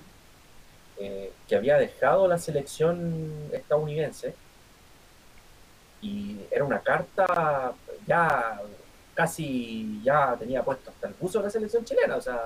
Incluso. Pero yo no veo. Incluso, eh, incluso eh, escuchaba por ahí que estaba Luis ¿Mm? Sí, sí, exactamente. Sonó Luis Vangal también como técnico de la selección, pero yo no miro con malos ojos un técnico nacional. Yo tampoco. Yo no estoy, o más que un técnico nacional, un técnico del medio local. Eh, en su momento, eh, bueno, eh, estaba Coto Rivera, Miguel Ponce, Héctor Tapia, Héctor Tapia, sonó Holland, ahora sonó Quintero nuevamente, y la verdad que yo no lo miro con malos ojos, porque sería un técnico que conoce el medio, básicamente tendría que incrustar un par de piezas que son del exterior. Ya sabemos cuáles son, Bravo, Vidal, Medel, Pulgar, Aranguis, eh, Isla, eh, Vargas, que serían lo, los más renombrados, pero perfectamente podría ser un equipo, tener una selección alternativa con el medio local. Recordar lo que hizo en su momento eh, Marcelo Bielsa, cuando llegó a varios jugadores del medio local, y de ahí empezó a hacer un barrido, digamos, de lo que consideraba lo que era lo mejor para la selección. De ahí podemos sacar, en su momento llamó a Piña, Villanueva, llamó a Probeto, llamó a varios, digamos. Estrada, que no estaba jugando, estaba en el medio local, quedó Estrada. Entonces yo creo que no miraría con malos ojos una alternativa del medio local. Si alguien me preguntara del medio local cuál para mí serían los tres, eh, a mí me, la verdad que pensaría en... Eh, a mí me gusta harto cómo juega. El, es un técnico que igual, es que la verdad que es tan malo el fútbol chileno que en realidad... Cualquiera sirve. Que cualquiera sirve. Entonces... Eh, Incluso Paqui Menellini. Eh, Paqui podría... Claro, Paqui... Eh, tráigame al profe Marcoleta. ¿Se imaginan, ¿Se imaginan al profe Marcoleta como director de la selección? Y con un con su, Oye, con, su de Jesús. Claro, y, y, estaría y pura Biblia. A pura Biblia. Y sacaría a Vidal del pecado, lo sacaría del alcohol. Eh, Exorcizaría a Alexis Sánchez. Lo, claro, eh, uniría juntos como hermanos a Vidal con Bravo. No, dejaría la escoba. Claro, pero sí. no, me, no, me, no me parece mal un técnico del medio local. Podría formar esas típicas selecciones, digamos, de durante la semana, sacar a los mejores jugadores del, del medio y trabajar con ellos en la semana y además un eh, además un, eh, un, plan de juego que, te, que, le, que pueda que pueda no solo marcar diferencias sino también que pueda seducir un poco a lo, al, al, al, al momento de los al momento de, los de los jugadores clave porque en, porque en realidad si vemos el si vemos las ligas eh, si vemos las ligas eh, Vidal está que Alexis Sánchez eh, Bravo viene recién recuperándose eh, Pulgar Pulgar también está, está, entre medio de entre medio su, de sus lesiones también recuperándose Maripán viene viene en alza que eso es muy bueno porque y viene, y viene en alza porque viene anotando goles. Viene anotando, viene anotando goles de cabeza. Y, y, y más, claro. Y, paremos, y paremos de y paremos de contar un poco eh, un poco en, en Europa. Sierra Alta también.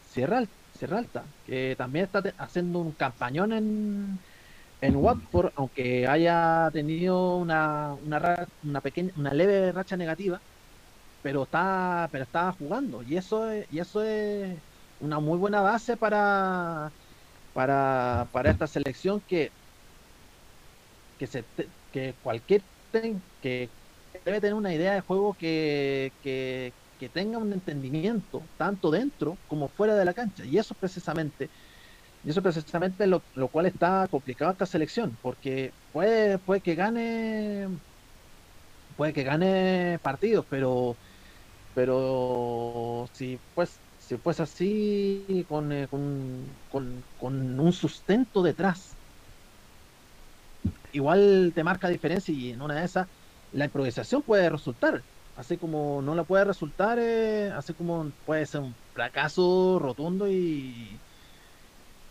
y, lamentar que, que, Chile no, no pueda no pueda cierto modo ir al ir, ir al próximo mundial ¿no? Y hay que pensar que, por ejemplo, a nivel sudamericano está brillando Paulo Díaz en River, eh, Pinares Gremio, está rindiendo Kusevich en Palmeiras de gran nivel, está volviendo a retomar su nivel Eduardo Vargas con San Paoli, Mauricio Isla en Flamengo, entonces al final eh, también se está abriendo un abanico de nuevas figuras eh, jóvenes, caso de Kusevich, Díaz, Sierra Alta, Maripán.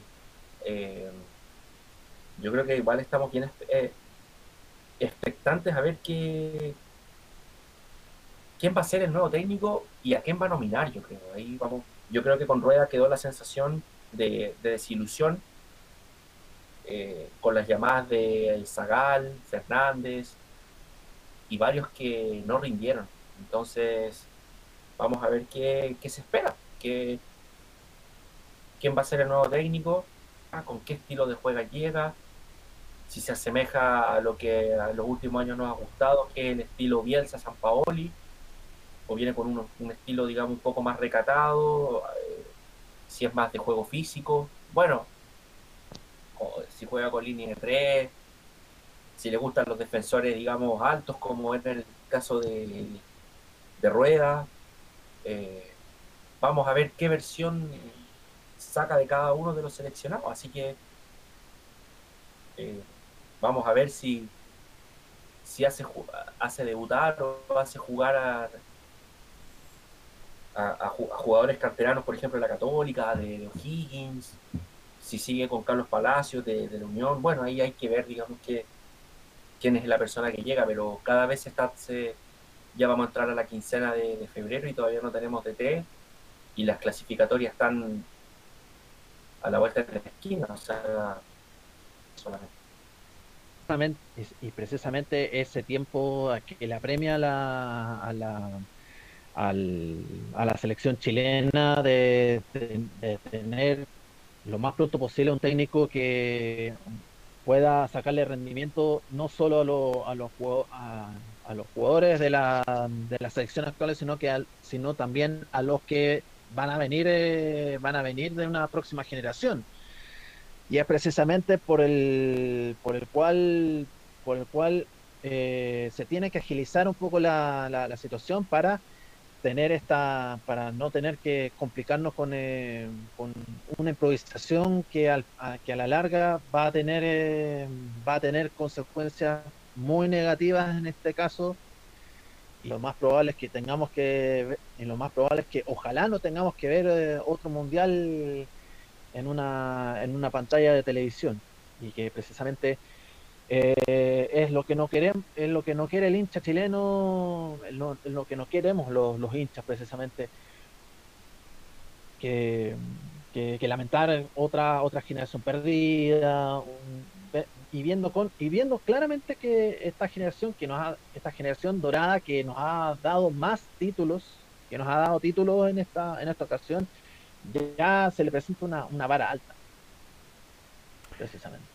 Eh, y, y en es- y en ese caso y en ese caso y en ese caso ya va a tener una una, una situación eh, una situación compleja como lo que ha como lo que ha tenido la selección chilena. Ahora se pone eso solo para terminar el tema del seleccionado, así como para dar un, un pie de, de fin, espero que el técnico que sea, ya ponte el caso que sea Cotosierra, eh, le den el tiempo, no tiempo para el partido contra Ecuador y Paraguay, porque de eso no tiene mucho tiempo, pero si lo van a contratar a él o cualquier técnico el chileno, espacio suficiente como para, para hacer su trabajo.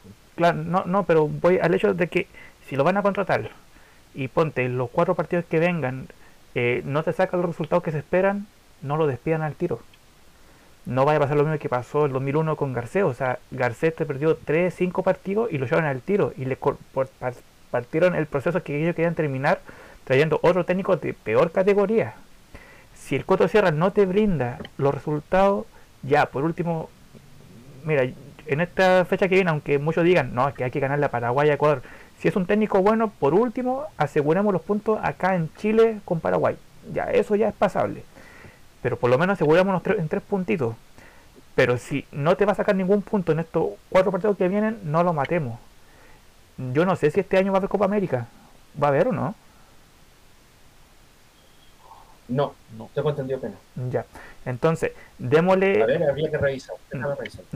mientras ahí busca aquí que decir, démosle, ya, si lo vaya a contratar, démosle hasta fines de este año, ve el resultado, pero no nos vayamos a empicar el tiro por si en estos cuatro partidos no te saca puntos, no lo matemos, porque el chaquetero del chileno es eso. Ya le pasó a Juvenal Olmo, te jugaba mal, ya, pero por lo menos intentó hacer algo y por perder tres, cuatro partidos lo echaron. Con el Nelson Acosta, que fue uno de los salvadores que volvió a Chile a la selección a un mundial, después del proceso Corea-Japón te perdió cinco partidos, bien, gracias, chao. Pero no le cortemos el proceso por haber perdido partidos.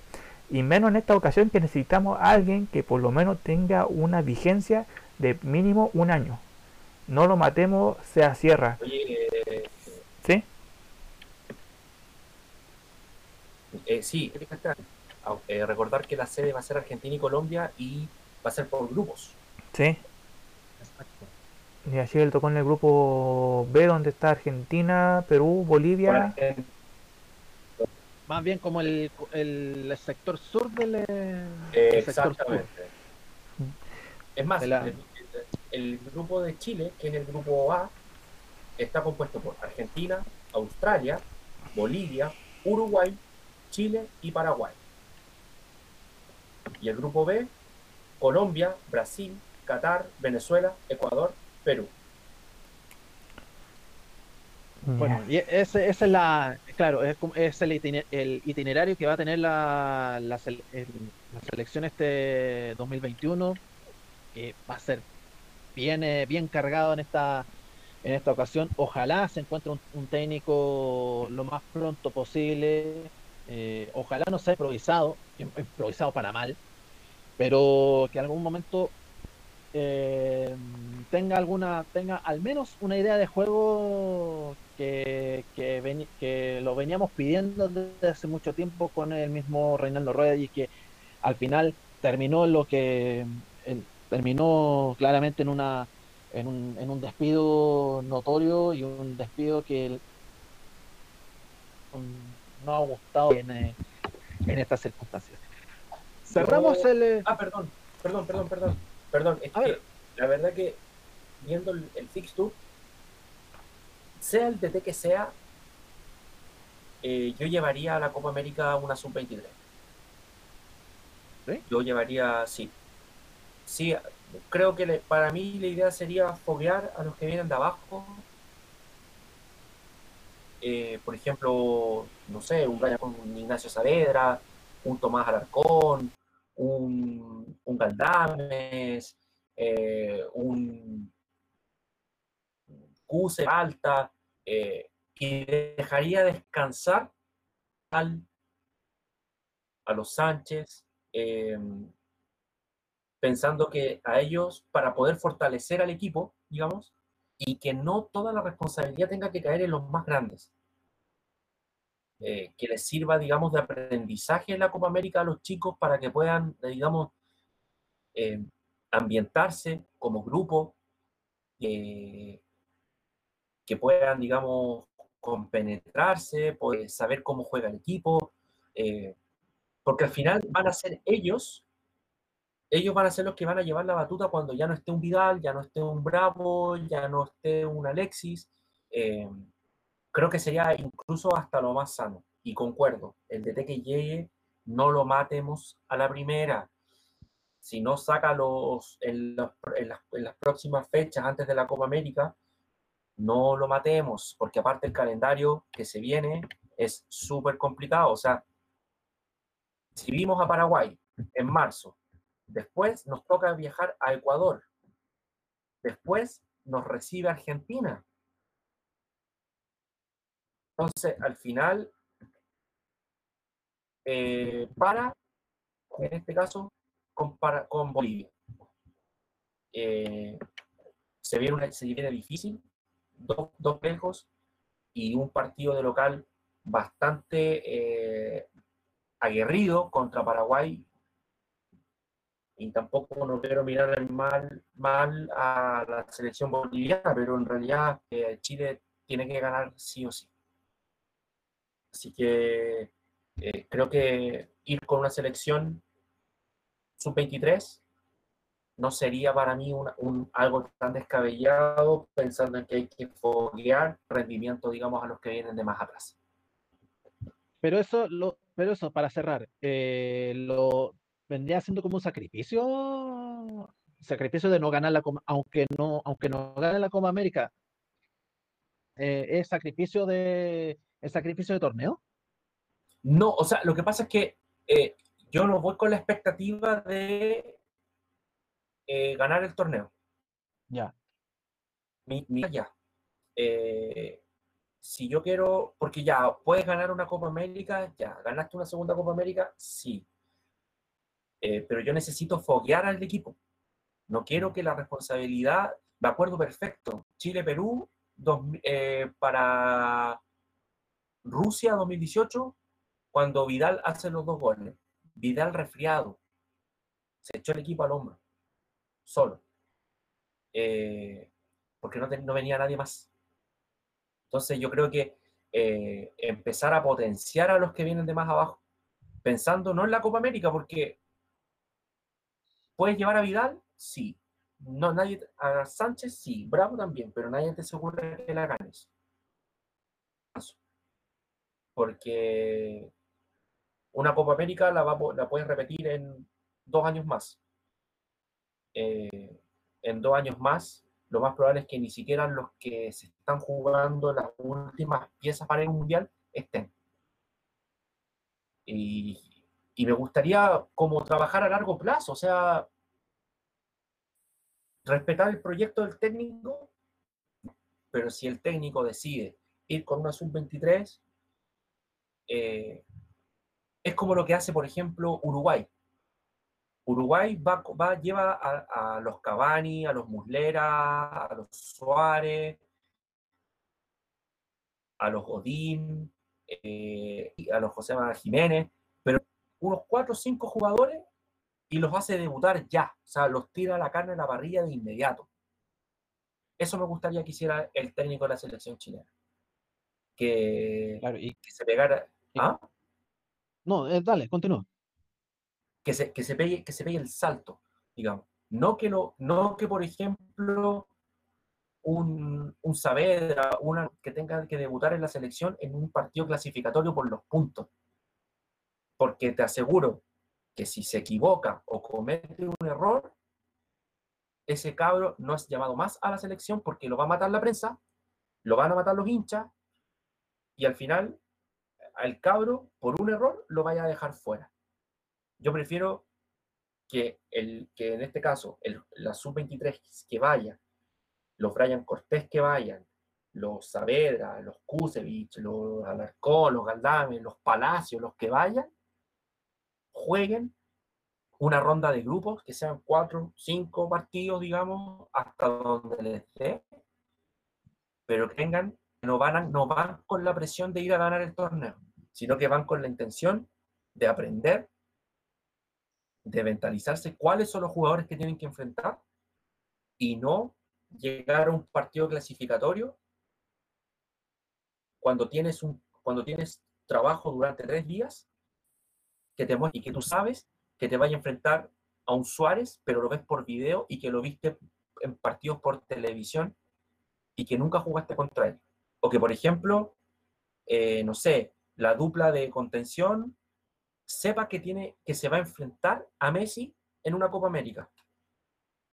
Que sepan los centrales que se van a tener que enfrentar a un Suárez o a un Cavani en Copa América. O sea, que sepan, digamos, los laterales que se van a tener que enfrentar, digamos, a la rapidez de los, de los punteros, por ejemplo, eh, australianos, y así sucesivamente. Pero no que lo vean por video, que lo vean en vivo, que jueguen contra ellos. Yo creo que así podríamos perfectamente empezar a crecer como fútbol y ya empezar a soltar un poco eh, la mano de la generación dorada, de, los Sánchez, de los Bravo, de los Arangui, de los Vidal, de los Fernández, de, los Vargas, eh, de los Isla, de los Medel, porque si uno ve, Medel pasa más lesionado que jugando. Eh, eh, Aranguis lesionado más que jugando. Sánchez ya no rinde, ya no tiene la explosividad que tenía antes. Vidal también no es que estén, no venga en baja, pero, pero en su momento le va, le va a tocar. Y si se lesiona, ¿quién va a asumir? No hay quien asuma. Y ahí tienen que empezar a salir los nuevos líderes. Ya que fuese con una sub-20, básicamente con, con sangre nueva, como se dice. No con la intención de ganar el torneo,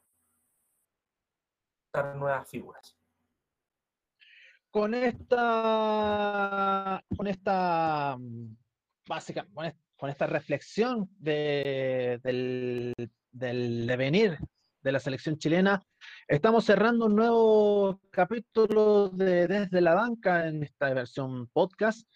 Eh, ha, sido una, ha sido algo bien contundente lo último que, que, mm, que, decíamos sobre el, sobre el futuro de la selección chilena y lo que, es, lo que va a deparar el, la próxima temporada, el 2021, bueno, que ya estamos en este, en este año 2021, tanto, la, tanto quién va a ser el, el, el último pasajero a primera división, eh, lo que va a venir eh, para los equipos regionales, tanto Coquimbo como Deportes La Serena. Y, y básicamente lo, eh, ojalá se resuelva lo antes posible la, quién es el técnico de la selección chilena. ¿Palabras al cierre, Enrique? Nada, de verdad que sí, como siempre, un agrado poder eh, transmitir lo que nos gusta, la pasión que nos gusta a cada uno de ustedes. Eh, esperamos encontrarnos en un próximo capítulo. me imagino que será como siempre los días domingos. Eh, vamos ahí a tener resultados y ahí vamos a estar, digamos, echando la talla también y riéndonos de este singular mundillo del fútbol chileno. Sí, pues, ah, ah, porque hay material para, para todos los gustos, para todas las edades. Así que sí. en, esta, en esta ocasión eh, da, mucho material eh, este, este podcast que lo, estamos, que lo estamos recopilando en esta ocasión. Palabras al cierre, Juan Ignacio.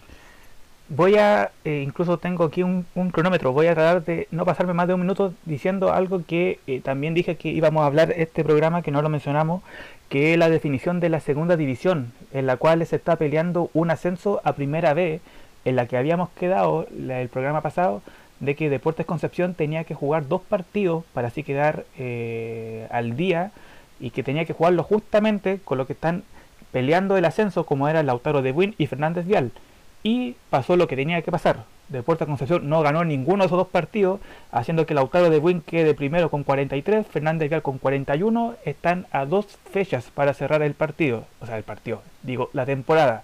Así que entre Lautaro y Fernández Vial se están disputando este ascenso a primera vez al fútbol profesional y la siguiente fecha va a ser el sábado, así que el domingo quizás tengamos la película un poquito más que clara.